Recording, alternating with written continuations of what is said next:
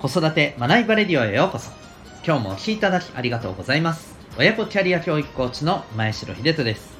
個性コミュ力行動力を育むコーチング教育で人生を切り開く力を伸ばす。そんな親子のサポートをしております。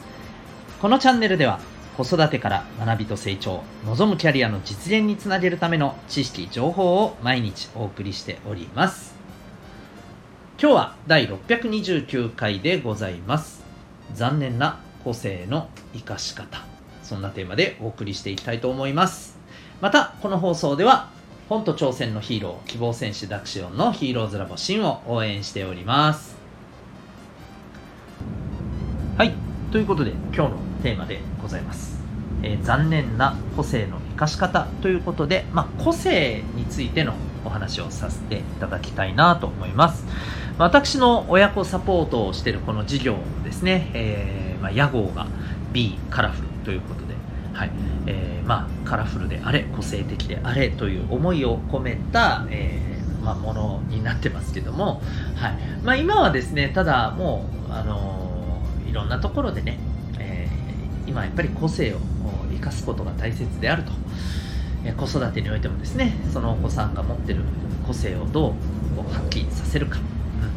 それが重要であるということはもう言われています。えまあ、これまで私たちがこう育ってきた頃っていうのがですねむしろ、えー、全員でこのぐらいのレベルをできるようにしようとこのぐらいのレベルにたどり着こうという、まあ、いわば、えー、まあ、ちょっと極端な話確一的なですね、えー、まあ教育っていうところで、え、育ってきていますので、ま、そこからのですねかなりこう逆方向へのね今、えー、逆方向に振っていくまあ振っていってる途中ぐらいなね感じだと思います。はい、で、えー、ただですね、じゃあ個性を発揮させるって言ってもどうやってね個性を伸ばして発揮させるのかっていうとなかなかふわっとしてて難しいなと捉えられてる方も多いと思うんですよね。まあ、だからというのもあると思うんですけどやっぱりこうちょっとこれは残念だなと思う個性のかし方になってる方も、いらっしゃるのかなと思います。でまあそういう方々って共通の特徴があると思っていて、まあ、ズバリ何かというとですねうん誰かに、まあ、喜んでもらうという空気感が伝わらないそんな個性の発揮の仕方なのかなと思うんですね。もっと言うと、なんか自分が満足すれば、それでいいと、まあ、思っていないかもしれないけど、そう思ってるように、えー、受け取られてしまうような個性の発揮の仕方をしていると。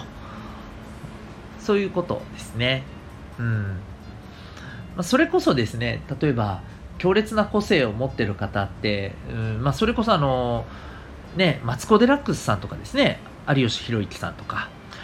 ああいった方々ってものすごく毒舌で個性めちゃくちゃ尖ってるじゃないですかでもやっぱり愛されていますよねでそれってやっぱりあの多くの、えー、方々をやっぱりそれで喜んでもらおうっていうね、えー、その思いがそこに感じられますよねうん、実際にその行動としてね、えー、このテレビの中でのですね、メディアの中でのあの振る舞いとして、やっぱそれって伝わってくるじゃないですか。見てて楽しんでる方いっぱいいらっしゃるじゃないですか。まあ、だからこそ、個性が本当の意味で生かされているんですよね。で、まあいろんな個性がもちろんありますけども、やっぱりここが欠けているとですね、いわば独りよがりなね、えー、感じにやっぱり見えてしまうし、うん、なんか個性が発揮されてて素敵だなっていうよりも、なんか痛い感じだよねっていう、ただのわがままだよねっていう、うん、えそんな風にね、やっぱりこう、周りには伝わってしまうんですよね。まですので、えー、絶対にまあ前提としてですね、やっぱり個性を生かしたいというところに行こうとすればするほどですね、え周りに対するやっぱりこうあの優しさや思いやりや、えー、喜んでもらおうっていうですね、まあ、やっぱり貢献の精神、えー、これが絶対に不可欠じゃないかなというふうに思います。はい。まあまあ、あのー、今、学校教育でも、やっぱりね、そこのあたりで、例えば道徳というね、ところもありますけど、またこれもね、うん、一方向的なね、必ずこれが、あの、人々に、えー、とってねこう喜ばれるために絶対必要なことっていうのともなんかちょっと微妙に違うようなね気もするんですよね。うんまあだからこの辺りははいこうどういうことでやっぱりね相手がなんていうのかな喜ぶか周りが喜ぶのかっていうのは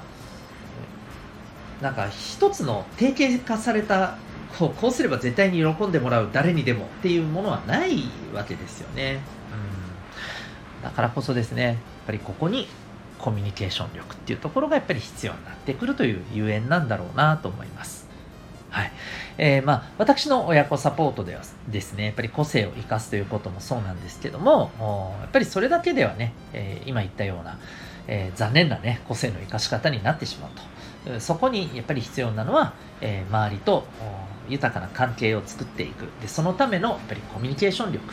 えここがね、重要になってくると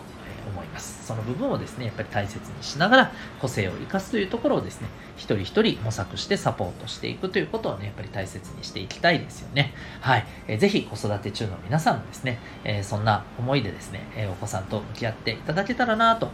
そして、まあ、教育と、え、教育関係の方でですね、え、お子さんとたくさんの子供たちと向き合う方々もですね、ぜひ、まあ、そんな風にあって、えー、欲しいなという、まあ、個人的な思いでございます。ということで、今日はですね、えー、個性の残念な生かし方、そんなテーマでお送りいたしました。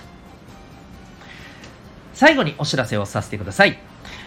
えー、まあ、今日はもうがっつり個性という話をしましたけども、個性っていうのはですね、それ自体にやっぱりこう、いいとか悪いはないんですよね。うん。やっぱりどのように発揮するか、どのように、まあ、あの、発信していくか出していくかでですね、うん、まああの喜ばれるような、えー、本人にとってもこう、ね、プラスになるような生かし方もあればですね、えー、まあ望んでないようなですね残念な生かし方に生か生かせてないですね残念な、まあ、あのことになってしまう場合もあります。やっぱりですね、えー、自分の